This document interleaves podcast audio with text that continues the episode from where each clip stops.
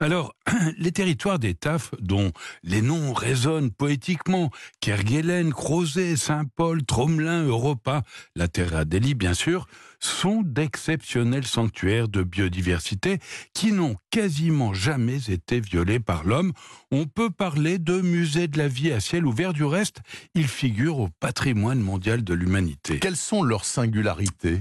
Alors elles varient évidemment en fonction des sites, mais globalement les scientifiques évoquent la présence de plus de 50 millions d'oiseaux dont la plus grande colonie de manchots royaux au monde, l'emblématique albatros d'Amsterdam, 3 mètres 50 d'envergure, c'est colossal, 8 kilos sur la balance et surtout moins de 200 individus sur la planète. Ils sont tous là-bas. Voilà, ils sont tous là-bas et peu nombreux. Il y a la première population d'éléphants de mer du Sud, au monde aussi, la troisième population d'otaries à fourrure, et puis évidemment une multitude de cétacés en tout genre. À quand remonte précisément l'histoire des TAF Oh, globalement au XVIe siècle, lors des grandes expéditions, on doit la découverte des terres australes, par exemple, à l'explorateur français surnommé Marion Dufresne. Oui.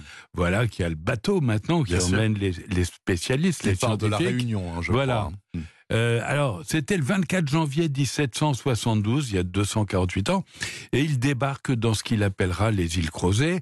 Elles sont d'origine volcanique, peut-être 8 millions d'années, et malgré les conditions climatiques, faut penser qu'il y a des vents qui peuvent souffler à plus de 180 km heure. Le vent. le vent. Le vent, le vent en régie, bravo.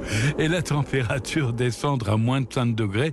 Eh bien, malgré ces conditions, beaucoup d'animaux ont décidé de s'y installer, comme les pétrels, les albatros, j'en ai parlé, les otaries et aussi les orques dans les eaux qui baignent euh, l'archipel. Et dans ces territoires, Alain, euh, la végétation est quasi inexistante. hein, Oui, parce hein. que euh, y a une pauvreté des sols et puis une rudesse du climat euh, qui ne favorise pas son épanouissement. Mais aux îles Kerguelen, pourtant, on a affaire à un paysage, on va dire, de toundra, et avec une espèce euh, caractéristique, le chou des Kerguelen, évidemment endémique. Euh, C'est une plante vivace qui peut atteindre un mètre de haut et vivre au moins huit ans. Cela dit, la végétation marine, elle, elle est en revanche d'une grande richesse avec des forêts d'algues géantes. On parle de 43 mètres de haut Oh qui sont si denses qu'elles peuvent empêcher la navigation. Et les mesures de protection dans ces territoires, est-ce qu'ils sont assez efficaces en regard de l'avenir ou pas? On peut dire que tant sur le plan de la recherche sur la biodiversité que sur sa protection, la France s'est montrée quand même assez exemplaire.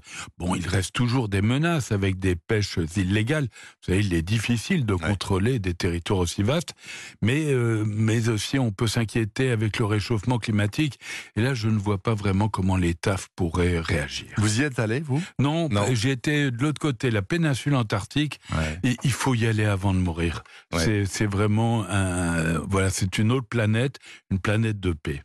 Et vous avez euh, un événement à nous recommander? Oui, la dixième édition des rendez-vous Images pleine nature à Longecourt en plaine. C'est à 20 km, là on est plus proche. hein, de de Dijon. Dijon.